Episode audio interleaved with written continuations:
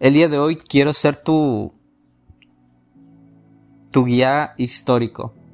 Quiero que me acompañes a, a voltear un poquito al pasado, así como girando un poco eh, la mente, inclinándose hacia un, unos mil años antes de Cristo. Esta historia en particular sucede sucede lo que actualmente se le conoce como el continente asiático, pero hace mil años se le llamaba la antigua Asia. Eh, la historia data de una ciudad, todo se constituye en, en la conquista de una ciudad en específica. Pero no antes me gustaría que empezaras a pensar de, bueno, es, es, Asia, es Asia antigua, eh, allá por donde está China, eh, Egipto, Israel, la India. ¿Cómo eran esos países quiero que te imagines hace mil, no, incluso más, hace tres mil años, o sea, dos mil de, después de Cristo y mil antes de Cristo. ¿Cómo, ¿Cómo, era el estilo de vida de antes? ¿O cómo podría ser el estilo de vida de antes de, de, aquellos rumbos? ¿Cómo se pensaba? Eh, ¿Cómo conseguían comida? ¿Cómo, ¿Cómo manejaban su dinero, sus recursos?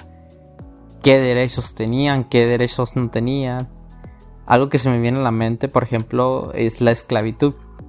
Era sumamente legal comprar una persona con tu propio dinero. Y ese es un ejemplo, ¿no? Pero puede haber miles eh, de, de cosas muy diferentes a la de hoy. Pero esta historia es muy particular y se parece a los tiempos de hoy. Resulta que esa ciudad, no me lo vas a creer, pero comenta la historia que era una ciudad muy rica. Había, había lana, había lana, pero ni siquiera en, no en el contexto de, papel, de dinero. La gente tenía em, recursos naturales, oro, plata, este, perlas, e incluso diamantes. O sea, se manejaba de piedras preciosas había. Eh, era una ciudad eh, desértica, pero a, pesar de eso estaba pegada donde, está un, había un lago y cerca de un mar. Entonces a nivel marítimo tenían un puerto. No obstante, también eh, tenían rutas comerciales en un punto muy estratégico. también la historia comenta que era una ciudad que estaba rodeada de muros gigantes. Así como China, nada más que esto no era un país, era una ciudad.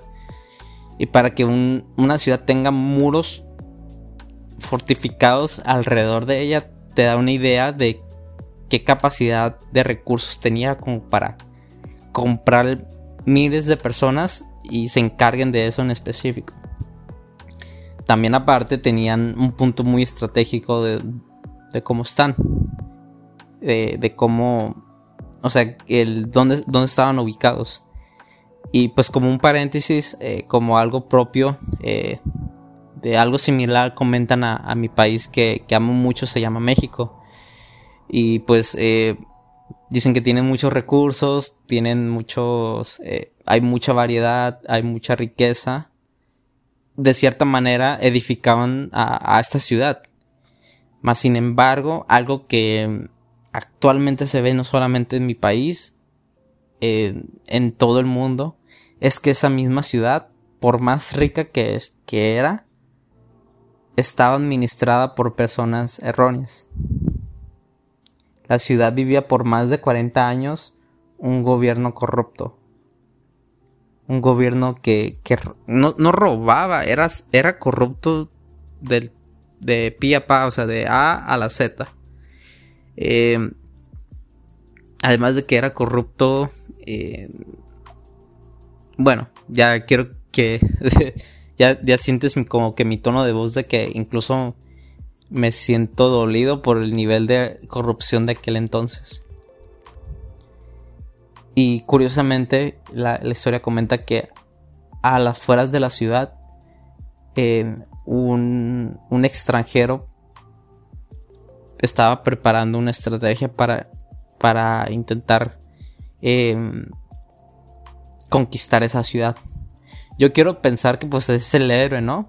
De, de la ciudad, o sea, el, el, elegido para conquistar la ciudad. Y, y creo que así es, ¿no? O sea, alguien, siempre se, ocupa un héroe, siempre se, se ocupa alguien que esté dispuesto a romper las reglas y por más que esa ciudad está fortificada por, por muros, alguien tenía que llegar a conquistarla puesto que no había justicia en, esa ciudad. Eh, eh, esta persona que es líder eh, de estrategia, esta persona que sabe lo que es mover ejército, sabe lo que ha pasado por muchas batallas, esta persona que conoce de cómo hacer una conquista. Resulta que una de su primera estrategia de, cómo querer invadir la, la, ciudad es enviar dos espías, dos topos para que se infiltraran dentro de la ciudad. Aquí es lo que me sorprende y digamos que el primer punto de la historia es eh, uno puede pensar, bueno, se fue con algún gobernante bueno, algún este el enemigo de del aquel eh, presidente de la ciudad por decirlo así el alcalde de la ciudad o alguien con riquezas o con muchos terrenos que podría patrocinarlos en, la, aquella invasión. Y oh sorpresa eh, no la historia comenta que se metieron en cuanto entraron a los, a los muros de, la, de, de esta ciudad se metieron en la casa de una prostituta una prostituta los recibe como huéspedes. Ojo, eh, primero, pues yo pensaba que los que iba a ofrecer sus servicios, pero ya cuando están adentro de la, de la, de la casa, se dan cuenta que sus intenciones son otras, más allá de, de satisfacer sus necesidades. Y aquí es donde rompe, digamos, como el primer paradigma, ¿no? La primer, el primer, la primera forma de pensar. Eh, y aquí, es, lo curioso es que la, eh, la, historia comenta que la casa se encontraba a la altura de los muros. Em, digamos como, como las favelas de, de, de, Brasil, que hay casa sobre casa y sobre casa. Ah, pues hasta arriba estaba la, la casa de la prostituta y se alcanzaba a ver lo que había fuera de los muros de la ciudad. La gente que llegaba, más aparte se alcanzaba a ver pues todo como que un mapa, como si fueras, como si fueras un dron, pero eh, tú podías ver todo lo que había dentro de la ciudad desde aquella, desde aquella casa de la prostituta. Y bueno, llegando un poquito ya a la historia, eh, uno de esos dos espías está súper curioso porque uno de los dos espías ve se fija más en la prostituta. O sea, más allá de, de, bueno, es una prostituta. Y aquí es donde me, me, genera mucha emoción porque, bueno, uno entiende que un militar en tiempos de guerra, en tiempos de, de conquista, estaba, no sé, a, unos días de conquistar la ciudad. Estaba en una misión de, filtra, de infiltrarse más sin embargo, y por más disciplinado que es y, objetivo que es un militar, eh, por más así, la, la, belleza de aquella mujer, el encanto de aquella mujer, eh, lo flechó. Es decir, mm, o sea, hizo casi un lado el proyecto de invasión y notó más allá de la, del promedio del hombre que ve a aquella mujer. O sea, lo, vio con ojos diferentes a, los de la ciudad. Ah, o sea, creo que esa, eh, aquella mujer, aquella prostituta, sintió esa mirada diferente de un hombre. Y quiero compartirte una descripción un poquito más detallada de, esa mujer. Un autor llamado Junior Zapata, en su libro Agorafobia, eh, creo que se ponen los zapatos de, de, de aquel hombre también se ponen los zapatos de un narrador y nos da una descripción de, de cómo de cómo era de cómo era esa prostituta Y dice, y dice lo siguiente. Como un juguete con el que los niños grandes de la ciudad juegan, parecía no reaccionar ante el uso, el abuso y aún el desuso. Sus emociones siempre eran ficticias, por eso jugaban con ella. Todos creían haber tocado el cielo con las manos cuando lo que habían hecho era tocar el infierno con el alma. A través de los años, ella había sido la mejor muñeca de la ciudad. Todos conocían el camino a su casa. Cuando colgaba un listón escarlata en el dintel de su puerta, todos sabían que adentro de la muñeca estaba lista para atender a los comensales que llegaran a comer, devorar y dejar las migajas para el siguiente afortunado o desafortunado. Ella sabía muchas cosas de casi todos en la ciudad, tal vez demasiado. Conocía la vida de los capitanes del ejército y sus secretos. Estaba al tanto de lo que ocurría con los religiosos, sus esposas y los secretos de sus esposas. Sabía de los comerciantes locales y viajeros. No ignoraba cuánto dinero tenían, cuánto traían ni lo que escondían. Tenía conocimiento de los pasadizos ocultos del Palacio Real, pues más de una vez había sido llamada por el gobernante. Así que ella sabía de él y de sus secretos. De ella nadie sabía nada, ni de sus secretos. Todos conocían quién era y a lo que se dedicaba. Su, cuerpo era tentador y seductor. Ellas eran el, ella era el, era el anzuelo y el señuelo, el aliciente y el y estupefaciente, el atractivo imposible, inalcanzable y embregador. Su piel, color miel, se derretía lento bajo el sol oriental. Sus ojos peligrosos, oscuros y pardos invitaban, invitaban a la aventura prohibida. Veían dentro, dentro del corazón del que estaba con ella y al mismo tiempo protegían como escudos el alma de su dueña. Qué bonita descripción, ¿no? Creo que Junior Zapata hace esta descripción desde un ángulo de aquel hombre que la vio fijamente y también desde un ángulo pues narrativo. Em, yo como hombre, al leer esta descripción, puedo entender un poco a aquel espía porque si lo distrajo fue por algo y no fue por porque ella es una prostituta. Yo creo que Junior Zapata describe esa distracción del espía en base a esta descripción. Más sin embargo, dice Junior un, un término muy particular, el cual hace énfasis al título de este tema, la muñeca. Hace énfasis de que la usan como muñeca. Lo cual es cierto, pues eh, no, no, sin criticar su profesión, su forma de ganar su vida, los hombres de la ciudad la ven como una muñeca que se puede desechar. Y comenta otro término particular. Ahora sí que toda esta introducción que te conté, la historia de antes, ella la llama, al menos la descripción, se le conoce como la muñeca escarlata. Esa, aquella prostituta, aquella muñeca, eh, ella colgaba un listón escarlata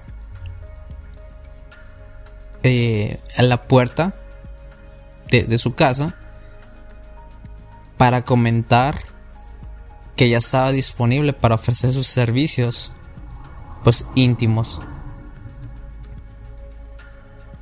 Y ojo aquí, eh, aquí es donde quiero, quiero que, que reflexionemos juntos. pongámonos un poquito en los, en los zapatos de, de aquella mujer.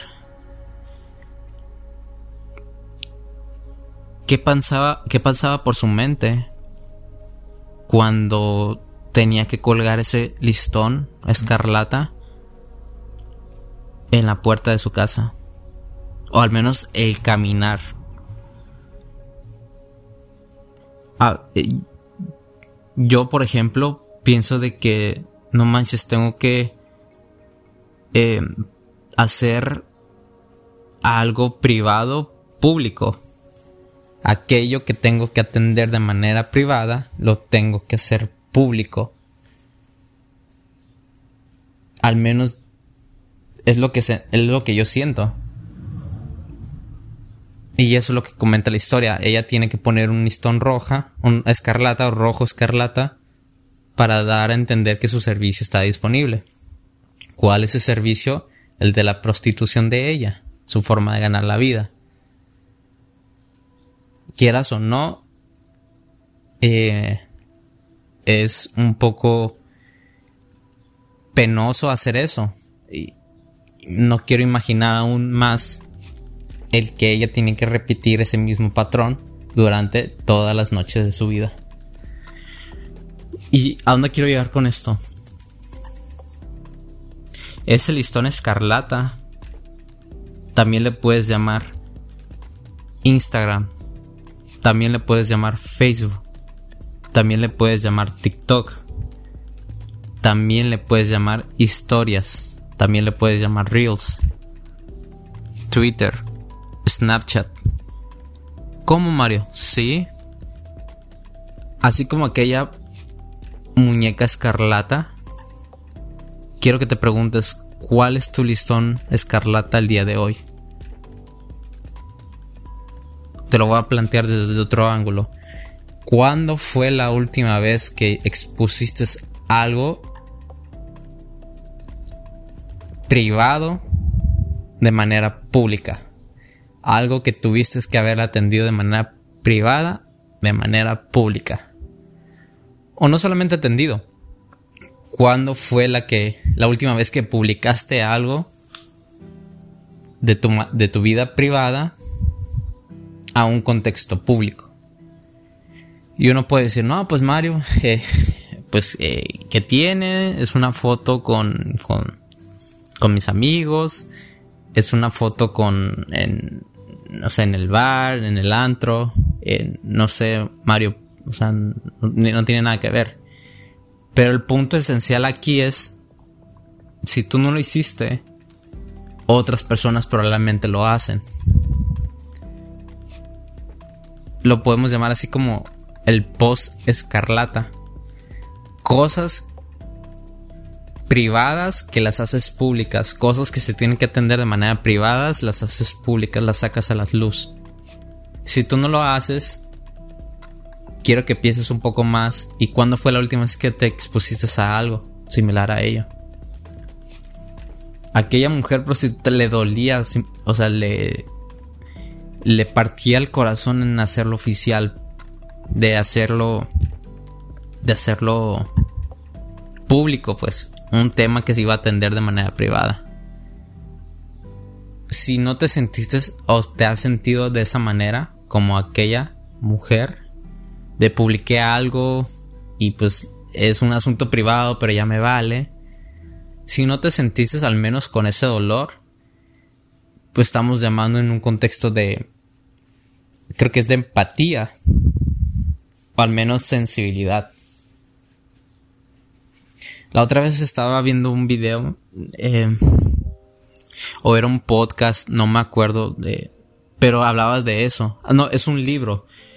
Eh, creo que se llama Selfie. No, no me acuerdo cómo se llama, pero habla sobre que las redes sociales, hay un, ese libro mencionó en un estudio que las redes sociales, mientras más las consumes, más te vuelven insensible porque eventualmente vas a ver de todo. Al principio te va a chocar. Pero eventualmente como ya viste de todo en redes sociales, te va a ser como que, ah, bueno, ya. Mm, Miré un fulanito que, que se, por ejemplo, se acostó con ocho mujeres, pues ya, ya lo vi como cinco o seis veces el post durante los tres meses. Y pues ya se me hace normal. O al menos ya se me hace de manera eh, particular conocer ese tema. Ahora multiplica eso por diferentes aspectos de la vida. Y no solamente, no solamente el, el, por ejemplo, un tema privado de, tu vida personal, hacerlo público. Hay un, hay un documental en Netflix llamado The, Social Dilemma o el dilema de las redes sociales y habla sobre los algoritmos. Em, quizás tú no seas la persona que sube eso, o sea, tú, no seas la, persona que expone este, este, listón escarlata, o este post escarlata, o esta historia escarlata, pero si la consumes, o la puedes consumir. Este, este documental en Netflix habla sobre el algoritmo en redes sociales.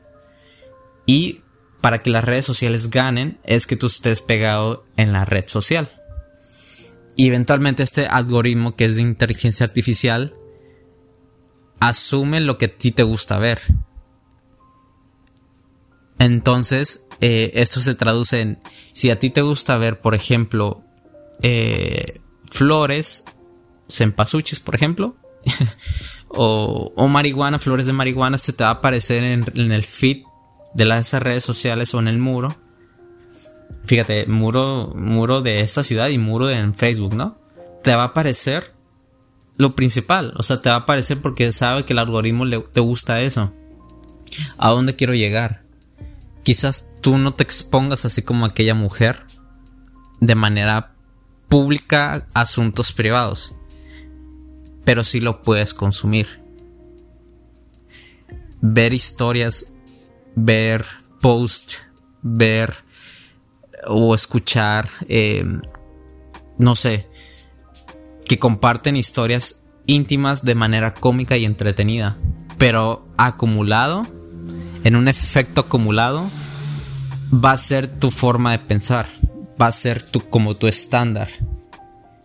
Y, oh sorpresa, una, una mente fragmentada, esto lo acabo de aprender por las malas, pero me dolió, pero lo atendí. Lo entendí. Una mente fragmentada o una mente distorsionada fuera de enfoque, que, o sea, que ve muchas cosas de diferentes ángulos, eventualmente se va a desenfocar y va a, va, va a saber mucho y a la vez de nada. En otras, en otras palabras, el exponerte en diferentes temas o ambientes, como las son las redes sociales, eventualmente te va a desenfocar. Porque un día, el, día de a las, por ejemplo, hoy, domingo a las 6 de la tarde, ves 10 posts de, de, de flor, de rosas. Y, en, y a la siguiente hora, como le diste like a, por ejemplo, a, a zapatos, el día de mañana te van a aparecer muchos zapatos. Y las rosas van a quedar a un lado. Entonces, esto es lo que quiero llegar con, con esta descripción de, y el podcast de hoy y con toda esta historia. En aquel entonces era un listón escarlata. ¿Sí? Esta mujer prostituta ponía un listón escarlata y hacía de manera oficial, de manera pública, asuntos que se tenía que entender de manera privada. En otras palabras, mi cuerpo está listo para ser atendido, estoy perfumada, mi cabello está limpio, me acabo de bañar. Ya tengo tiempo disponible para recibir los hombres. ¿Sí? Muy bien. En plenos 2021 hacemos lo mismo. Yo me incluyo a veces. Eh, que posteamos cosas exactamente lo mismo que aquella prostituta. No quiero tocar más detalles, pero piensa, eh, las redes sociales de manera pública, pues eventualmente vas a ver a alguien en bikini, alguien sin camisa, modelando, eh, alguien, un, un modelo súper arreglado, súper arreglada. Y eso conlleva a ser como esa persona. Sí, y de ahí vemos los, los famosos eh, influencers, que realmente es un término tonto, pero bueno, punto y aparte. Regresando al tema, es ¿cuál fue tu último post escarlata? Tu listón escarlata. Quiero, quiero continuar eh, un poquito con la descripción de, de este autor para ir desglosando ya la historia y cómo concluye esta, esta conquista. Su padre y la familia de su padre, dice la descripción de, este autor, eran lo único de valor real que ella poseía. Pero aún ellos a veces la miraban de un modo extraño, conociendo la verdad de lo que ella hacía. Los pensamientos la arrancaban el corazón, rompiendo el umbral del dolor hasta llegar a la tortura. Sus lágrimas y sollozos les decían que tenía que dejar todo, su trabajo, su dinero, sus secretos, si quería seguir con vida. En el fondo de su corazón roto ella creía, sabía que tenía que haber una salida. El listón escarlata que atraía a los que la usaban, ahora la abrazaba. Hoy era su amigo, no había traído al extraño ni al enemigo. Hoy su listón de aviso. No le hablaba de alguien que fuera, que estaba fuera esperando entrar, sino de lo que estaba adentro guardando salir. Era como si algo naciera en ella. Su llanto la arrolló hasta que hasta que no quedó nada más que el sueño de dejar de ser lo que era y convertirse en otra persona. Regresando a la historia, lo que más me sorprende de ella no es su fortaleza, no es su creencia, ni su ímpetu por salir adelante. Ojo, lo que me marcó y me da aliento de decir ella se merece un episodio es que ella salva a su familia, salva a una ciudad entera de las manos de un gobierno corrupto y pagano con el mismo listón escarlata que todos menospreciaban. Como Mario, como voy a ver otra vez. Ahora ese listón escarlata que sentía esa humillación de poder, de tener que colgarlo en la puerta de su casa, ahora ese listón mismo la va a salvar, le va a dar otra oportunidad, la va a hacer cambiar. Ella recibió tres instrucciones prácticas que podemos aprender juntos, mismas de las que, que se les indicaron después de haber sentido como uno de los espías la vio con ojos diferentes, con ojos nuevos. Son tres instrucciones que nos enseña de cómo manejar nuestras redes escarlatas, nuestros posts escarlatas, por decirlo así de esa manera. Número uno, guardar silencio. Me recuerda mucho la escena de Rose del Titanic, eh, esta historia que 80 años después incluso hay unos memes, ¿no? Y pero le preguntan sobre Jack, o sea, Rose, ¿por qué no habías hablado de Jack durante todo este tiempo? ¿Por qué hasta ahorita? Porque cuando te hacemos la entrevista hablas de ella, de él. Y ella contesta, es que el corazón de una mujer es un océano de secretos. Eh, no cometas este torpe error, mismo al cual me ha llevado lugares diferentes en lo personal. Pero cuarta parte solamente lo supieron tres mujeres, tres personas. Es por eso que un sueño se volvió una meta lograda el día de hoy, 11 eh, de abril, se, hizo una meta, un sueño que se fue formando durante hace un año y medio. Hoy mismo se hace una meta. No todos deben saber lo que harás. No, no tienen por qué saberlo. No todos deben saber lo que harás. Pues se volverá un mar de opiniones que distraen tu realidad. 2021 mm, eh, hoy. Creo que no todos tienen que saber lo que estás haciendo. He de ahí porque lo, la eh, listón escarlata, la muñeca escarlata, hoy, te, hoy puede ser el Facebook escarlata. ¿Sí? O no sé, o también como te digan a ti. En mi caso puede ser el Mario Escarlata, ¿no? La red de, Mario. No todos tienen que saber en mis redes sociales qué es lo que estoy haciendo.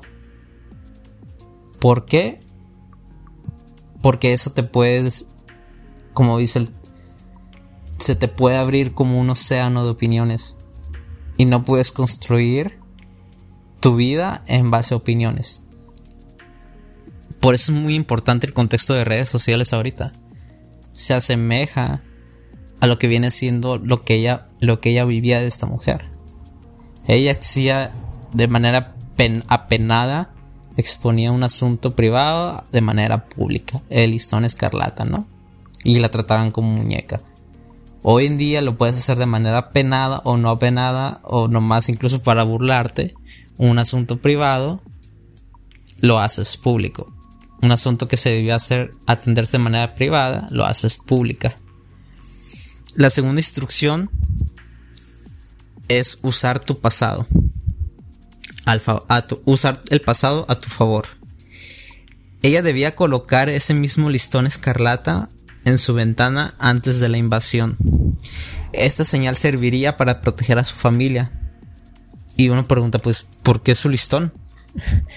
Porque ese mismo listón, aquí está la respuesta, lo magnífico de la historia. Ese mismo listón era un símbolo de una vida despreciada. no podemos negarlo. Y una vida desapercibida. Y esa mujer que pasó desapercibida toda su vida estaba siete noches de hacer historia. En la, en la Biblia, eh, ese, ese color escarlata representa tanto como el pecado y como el perdón ese color rojizo, ¿no? Si, llegamos a la conclusión, desde ese punto de vista bíblico, mm, de aquella mujer, ella, aquella mujer fue pecadora, decidió perdonarse. Aquella mujer que fue pecadora decidió perdonarse. Por eso mismo el listón escarlata que utilizó para exponer la disponibilidad de su cuerpo que está lo increíble. Serviría para ser perdonada de la muerte de quienes más amaba. Eh, a mí no, no, sé cómo tú la veas, pero ese mismo listón, otra vez, ese mismo listón que significaba humillación, significaba lo más bajo, el estatus más bajo de, de aquella ciudad, la prostitución significaba noches de desvelo, significaba cómo la trataban como muñeca. Ese mismo listón iba a servir como anuncio de decirle a los, a los militares, incluso a la estratega militar que te había comentado al principio, va a servir como, como un santuario de paz en medio de la guerra. Ese mismo cordón escarlata la iba a salvar a ella y a su familia de una invasión. Eh, estoy tan seguro que alguno que otro religioso ahí que es militar y que fue a hacer su servicio fue lo primero que quería hacer. lo primero que quería hacer era destruir su casa. O sea, de tan así que, que se puede ver incluso hoy en día, ¿no? Pero bueno, ya es, ya es otro punto, punto y aparte. Eh, esa, esa, estoy tan seguro que algunos le habrán dicho a aquella mujer, suelta tu pasado, no, se te hace similar, o sea, déjalo atrás, ya deja de pensar en eso. Pero sabes, eh, creo que a veces se puede usar el pasado a favor. ¿Cómo? Decidiendo ser mejores personas que ayer. No podemos ser los mejores al empezar, Pero creo que si podemos, pero si empezamos, podemos ser mejores. Ser alguien mejor. Ella no, no se compró la idea de dejar mi, tu pasado atrás, de ya sal corriendo, este, déjalos todos allá atrás, haz una huelga, haz un movimiento. No, el mismo pasado la usó en su presente para definir su futuro. Ese mismo listón. Y la tercera, y la tercera eh, instrucción todavía me impacta aún más. Su tercera instrucción era esperar. Ella debería esperar junto con sus familiares, dice la historia, en su casa, pues si alguien, pues si salía durante la invasión, los espías ni, ni aquel militar ni los espías encargados de la invasión responderían ante la sangre eh, de algún inocente. Eh, la verdad aquí es mi pregunta ahora es ¿cómo es tu forma de esperar? ¿Cómo es mi forma de esperar? Incluso me la hago yo mismo aprendiendo cosas nuevas, disciplinas nuevas, hábitos nuevos, viajando a lugares nuevos, con tu compañía solamente, conociéndote a ti mismo mediante ayuda profesional, terapias. Eh, aquí la tercera instrucción nos dice, o bueno, en conclusión es, una cosa es esperar y la otra cosa es saber esperar. Una cosa es esperar y otra cosa es saber esperar. Ya como para ir cerrando y concluirte ya la historia en sí, como qué onda, qué pasó, qué, qué fue lo que la invasión, qué rollo, si la, la destruyeron, no destruyeron la ciudad.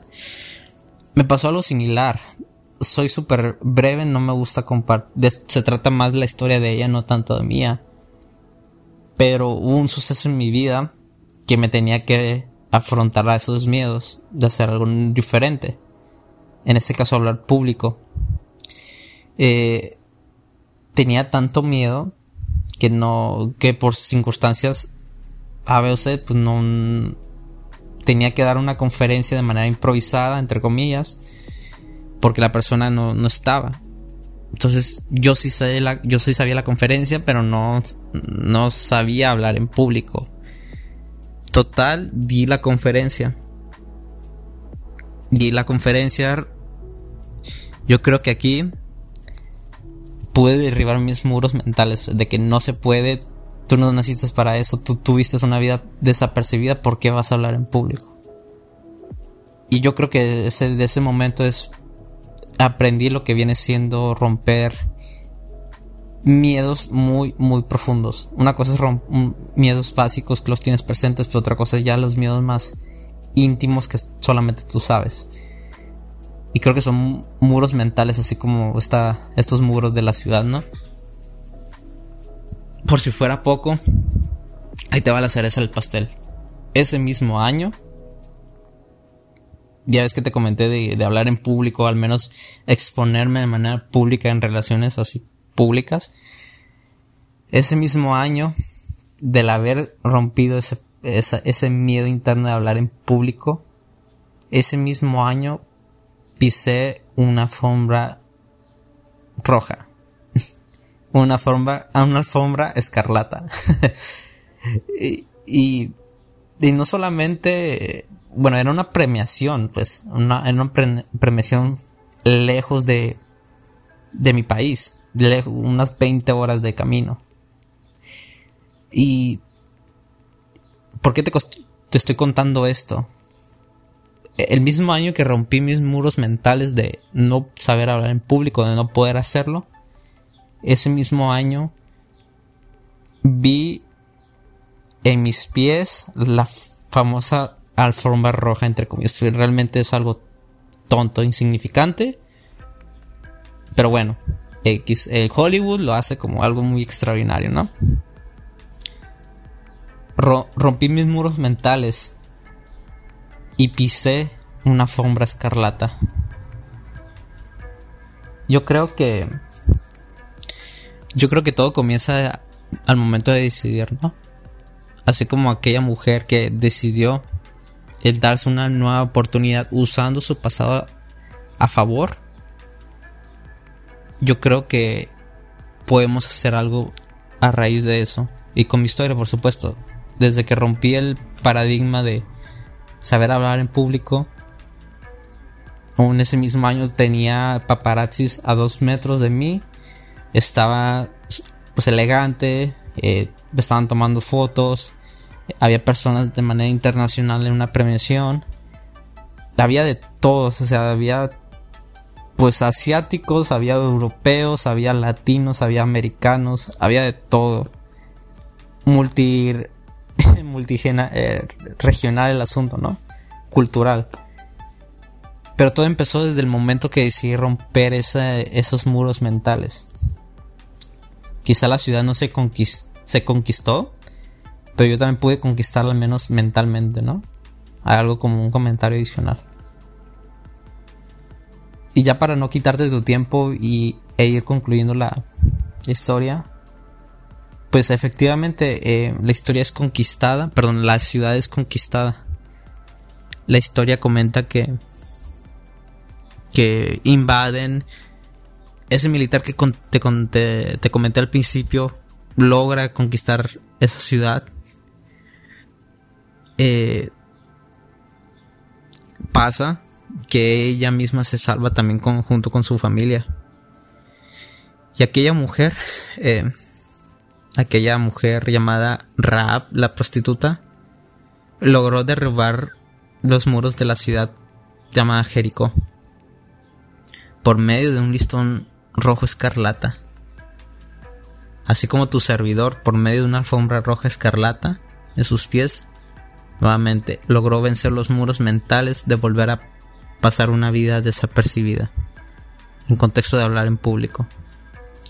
Si me permites darte un consejo de parte de alguien que ha hablado en público, con audiencia y pisa una alfombra roja, lo mejor que puedes hacer en estos tiempos es saber diferenciar entre una vida pública y privada. Y no es porque no te importe lo que digan los demás, bueno, no es porque no te importen lo que digan los demás, sino al cómo te expones ante los demás. La mujer llamada Raab, la prostituta, lo hacía con un dolor, con un sufrimiento, con incomodidad, con dudas. Y a veces nosotros en el año 2021 lo hacemos de manera entretenida, por conseguir seguidores, por caer bien, por mantener esos seguidores, por buscar ser influencer, esa palomita azul, por ser alguien. De nuevo, no es porque te, no te importen lo que digan los demás, sino es cómo te expones hacia los demás. Como te expones, te percibes. Nuevamente, como te expones, te percibes a ti mismo. Después de la conquista de la ciudad, Raab volvió con los israelitas, que viene siendo las, eh, eh, la ciudad que conquistó a otra ciudad, porque también estaban los militares y después de que llegaron los militares, pues llegó la ciudad eh, que, iba a tomar esa, esa Jericó, la ciudad que fue conquistada. Rab se enamoró de, de un miembro de la tribu de Judá. A mí me gusta ahora sí que pensar que que fue aquel espía que la vio con ojos diferentes, ¿no? De ahí donde surgió esta historia narrativa de, de Junior Zapata. La vio con ojos nuevos, ¿no? Creo que hubo amor a primera vista. Él logró ver más allá al fondo de su vida rota y de su pasado. Este hombre se llamaba Salmón, quien tuvo un hijo al cual lo llamó Vos. Y Vos se enamoró de una chica totalmente opuesto a él siguiendo la tradición de familiar. Eh, se llamaba Ruth.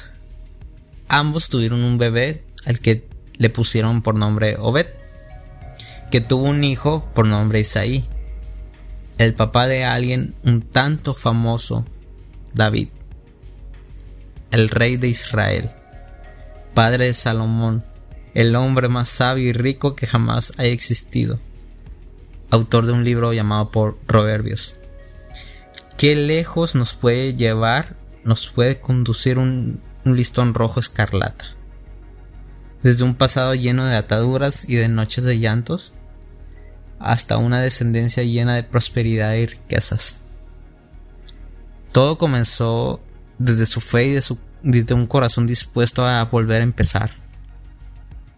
Hagamos un cambio en nuestras vidas que sea digno de convertirse en un legado.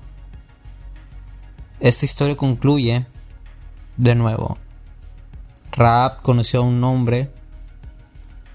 Generaciones después nace el rey David el rey de Judá, el rey de Israel, el país de Israel de ahorita, ¿no?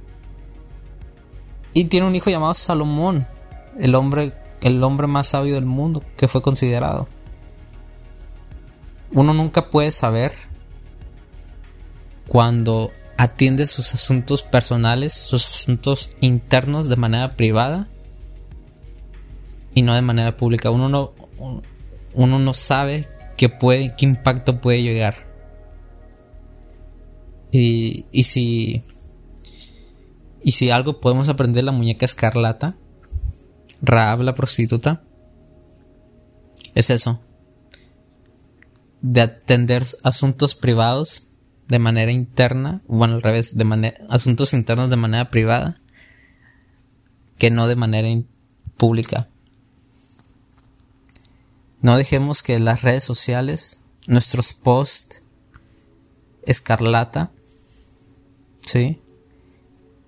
Eh, nos distraigan, nos hagan insensibles, nos, nos eduquen a no ser íntimos de y, y, privados de nuestra vida. En, en aquel en aquel serie eh, decía si tú no ves esa serie de, el dilema social, perdón, ese documental llamado El dilema social, si tú no ves el producto, es porque tú eres el producto. Oh sorpresa. De nuevo, y me con esto, y con eso te dejo. Si tú no ves el producto, es porque tú eres el producto.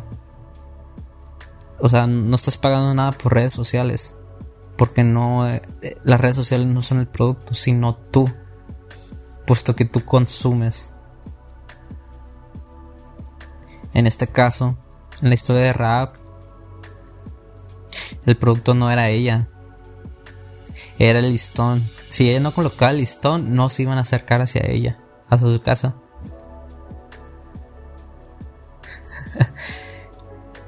Espero que te haya gustado esto, esta historia. Me fascina. El producto no fue ella, su cuerpo. Fue el listón que ella posteaba en la puerta de su casa.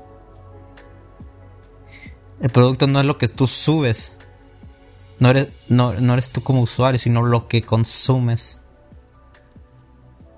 Seamos personas más privadas, más íntimas de lo que comunicamos de manera pública. Esto fue La Muñeca Escarlata. Muchas gracias por escucharla y nos vemos hasta la próxima.